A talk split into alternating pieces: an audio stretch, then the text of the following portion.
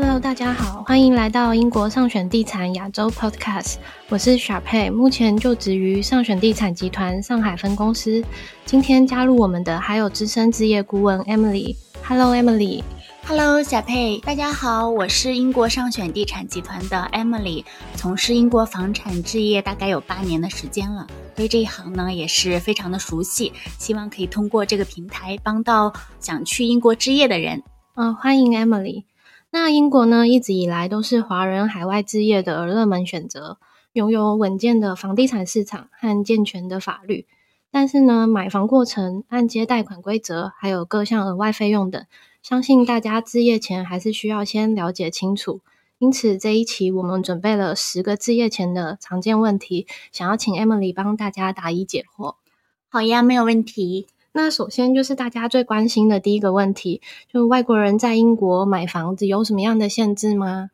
其实外国人在英国买房没有任何的限制，只要你的年龄满十八周岁啊，就可以在英国去置业。这也是为什么英国能成为国际主流的一个置业市场的原因。原来是这样。那再来呢，就是资金的问题，因为有许多人在置业的时候都会选择就是要申请按揭贷款。那在英国买房也可以申请吗？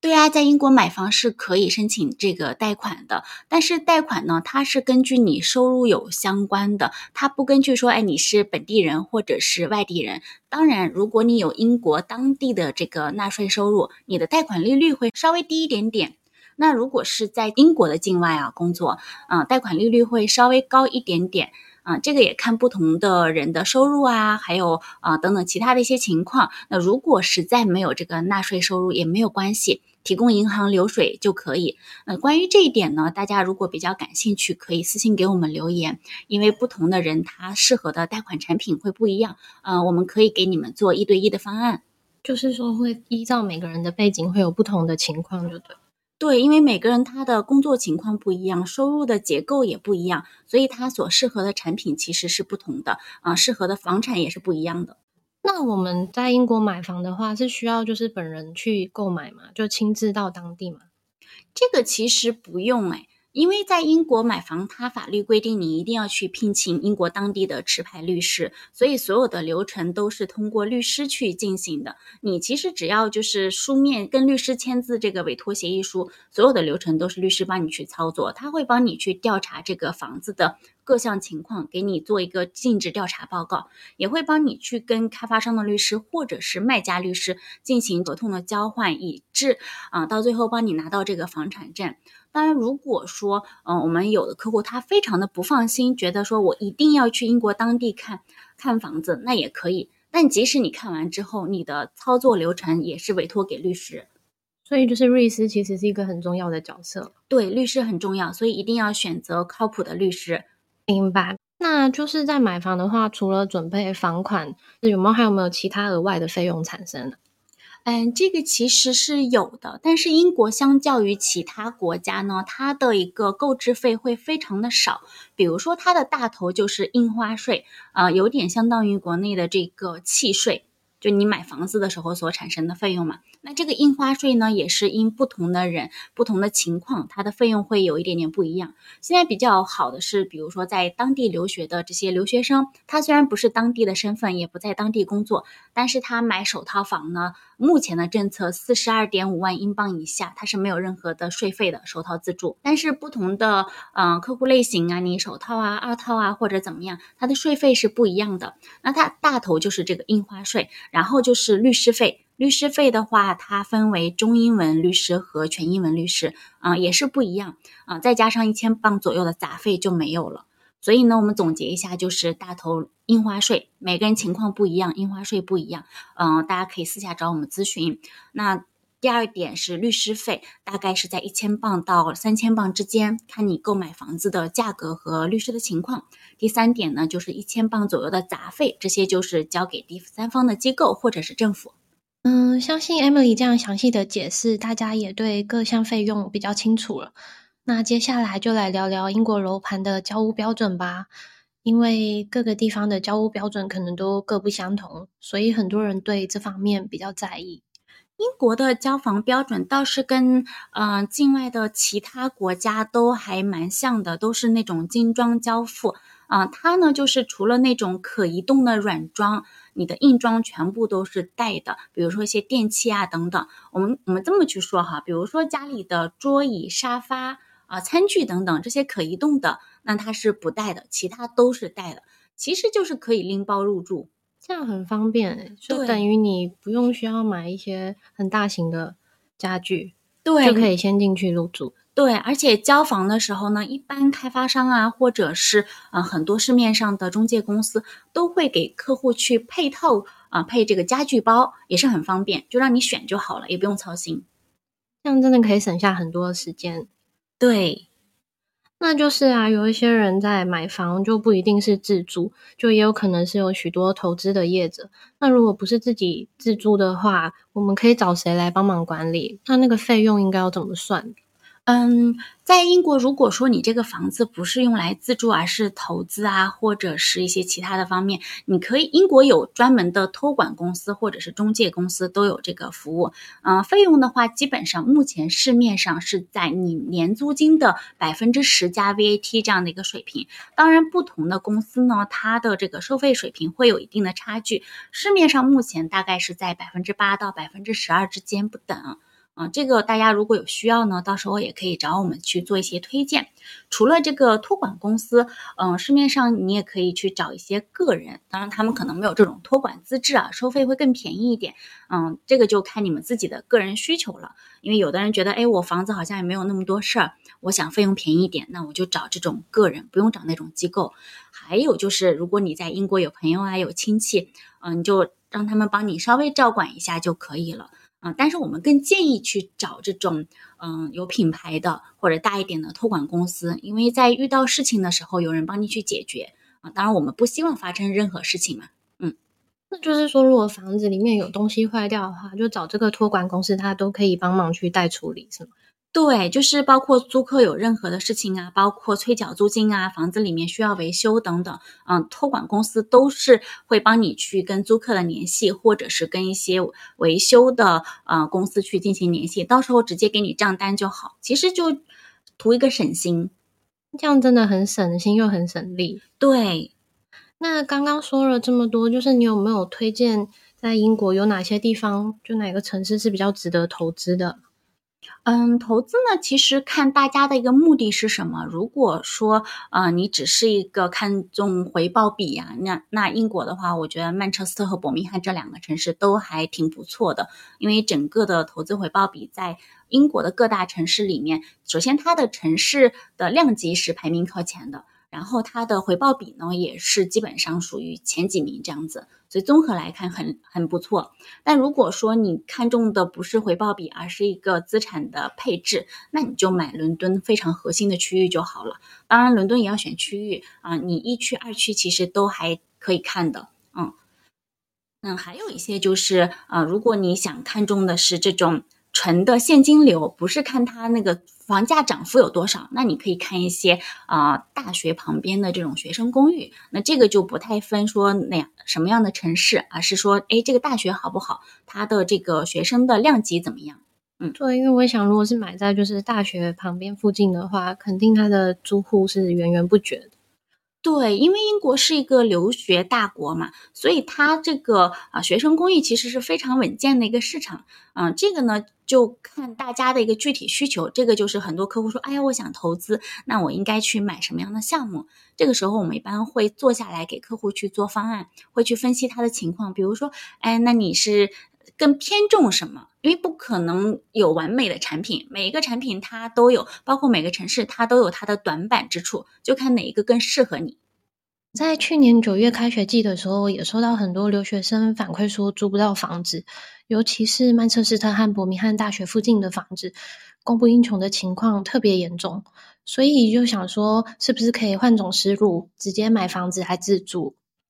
对这两个城市呢，嗯，它其实是跟房子政府的审批有关系的，因为这两个城市它每年的一个人口其实是在增长的。嗯，我们以曼彻斯特为例哈，曼城每年的一个人口增长在两万人左右。但是呢，它的一个新建房屋的量是不足五千套的，这就是造成了一个严重的供不应求。其次呢，是关于这个刚刚讲到的大学生去租房很难嘛，那也是因为这个英国的呃留学政策啊各方面比较宽松，它的环境也比较好。在疫情之前，那去就是大陆这一块的学生去境外留学是美国比较多的。美国是第一留学大国啊，但是疫情之后呢，英国反超美国成为第一留学大国，它的学生量一下上去了，然后他的住房本来就不够，再加上这么多学生的涌入，就造成他的房子非常的供不应求，很多人都要提前一年至少半年去订房子才能订得到。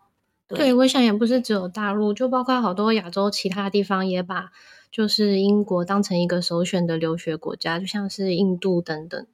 对，其实英国它就是一个非常国际化的一个市场，不管是它的一个房产置业市场，还是说它的这个国际留学的这个市场，它是面向不同国家的，所以它这是为什么它作为一个老牌资本主义国家哈，很多人都往这边走的一个原因。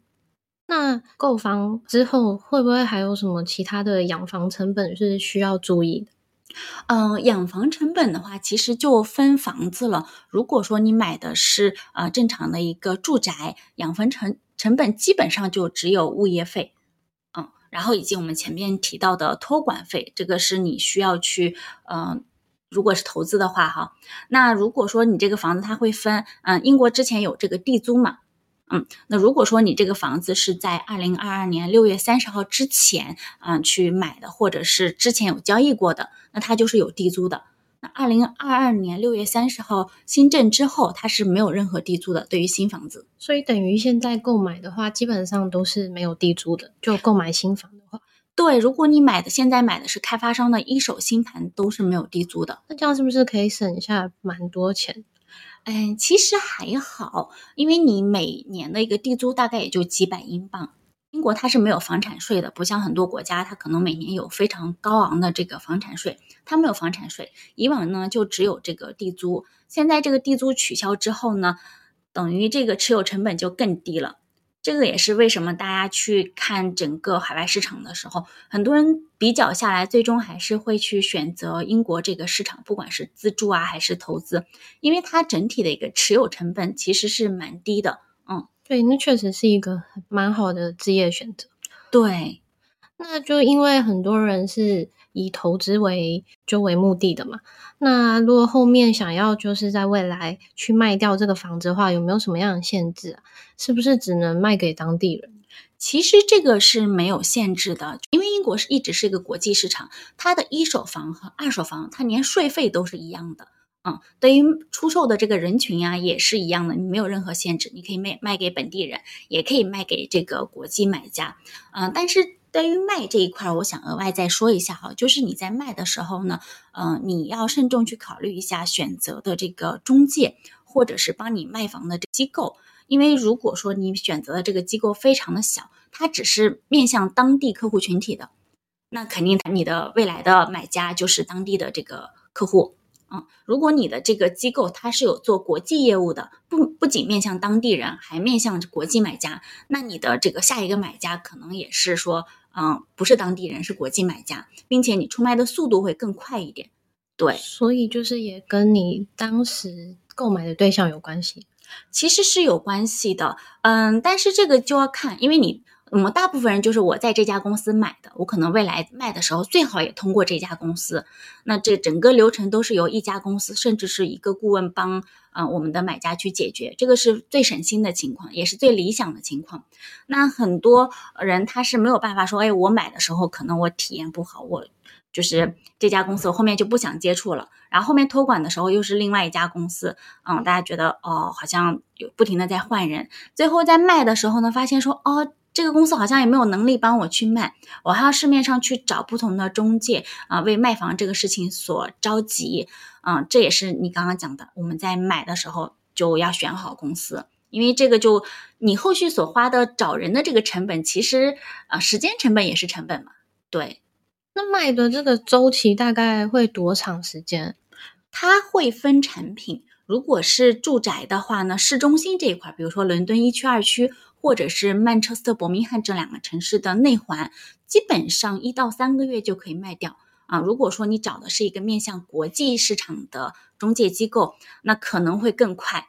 对，还是要看房子，房子地段很重要。那是不是就跟就是买房一样，不需要去到当地？对，你在卖房子的时候，其实你首先要做的就是找一个靠谱的中介机构，你去委托给他，然后呢，全程他都会帮你去找买家嘛。这个买家找好之后呢，你需要做的就是你委托你的律师，跟律师去签一个卖房委托协议，然后剩下所有的流程都是你的律师去跟这个呃买家律师进行对接，所有的法律文件啊，买家律师需要什么呃各方面的东西，都会跟你的这个。律师去进行去要对，那其实全程就是买房跟卖房的过程，就感觉还是很方便，因为都不用到当地。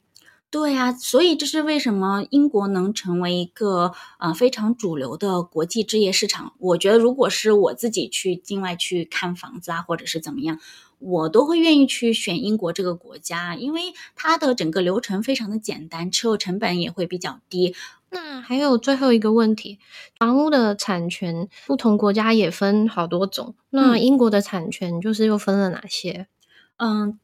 英国呢其实是有分永久产权和租赁产权的。我们来，我们先讲一下永久产权哈。永久产权呢，其实嗯，在目前的市面上，如果你买市中心的新房，不太能买得到永久产权，大部分都是分布在郊区的这种 house。或者是那种联排的别墅啊，等等，这种比较多，老房子也比较多，对，有点相当于咱们嗯国内的郊区或者是农村的那种房子啊，但其实那种也有很多是非永久产权的。那目前市面上主流的还是这个租赁产权，它的租赁产权呢翻译成租赁产权啊，但不是说我租你的这个产权或者怎么样，它只是这个称呼啊，一般是从九十九年到九百九十九年不等。如果你买这种二手的房子，那就看你啊，原来这个买家他是啊已经占了多少年，那剩下多少年给到新的买家。但如果是跟开发商去买这个一手的房子，嗯，基本上市面上是从两百五十年到九百九十九年不等。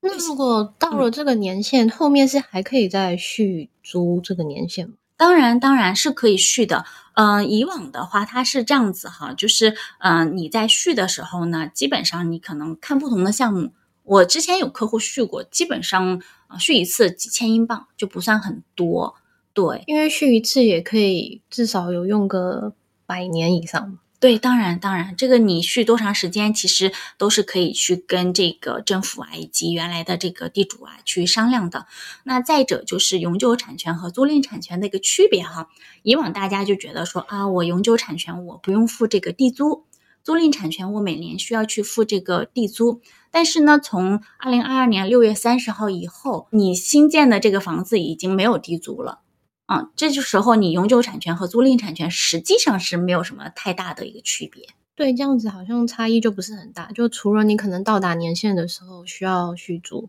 对。但我们说实话，我们可能百分之九十甚至九十五以上的客户，他都不会去持有那么长时间，因为现在市面上的新房基本上都是两百五十年啊，九百五十年、九百九十九年，已经非常长的时限了，就可以 传好几代。对，已经蛮久了。对。感谢 Emily 这一期的参与，也希望有帮助到大家解答一些置业英国前的疑问。啊，谢谢小佩的邀请，大家如果有什么其他的疑问呢，后续我们会陆续给大家做解答。那也欢迎关注我们的 Podcast 频道，我们下期见，谢谢，谢谢大家，拜拜。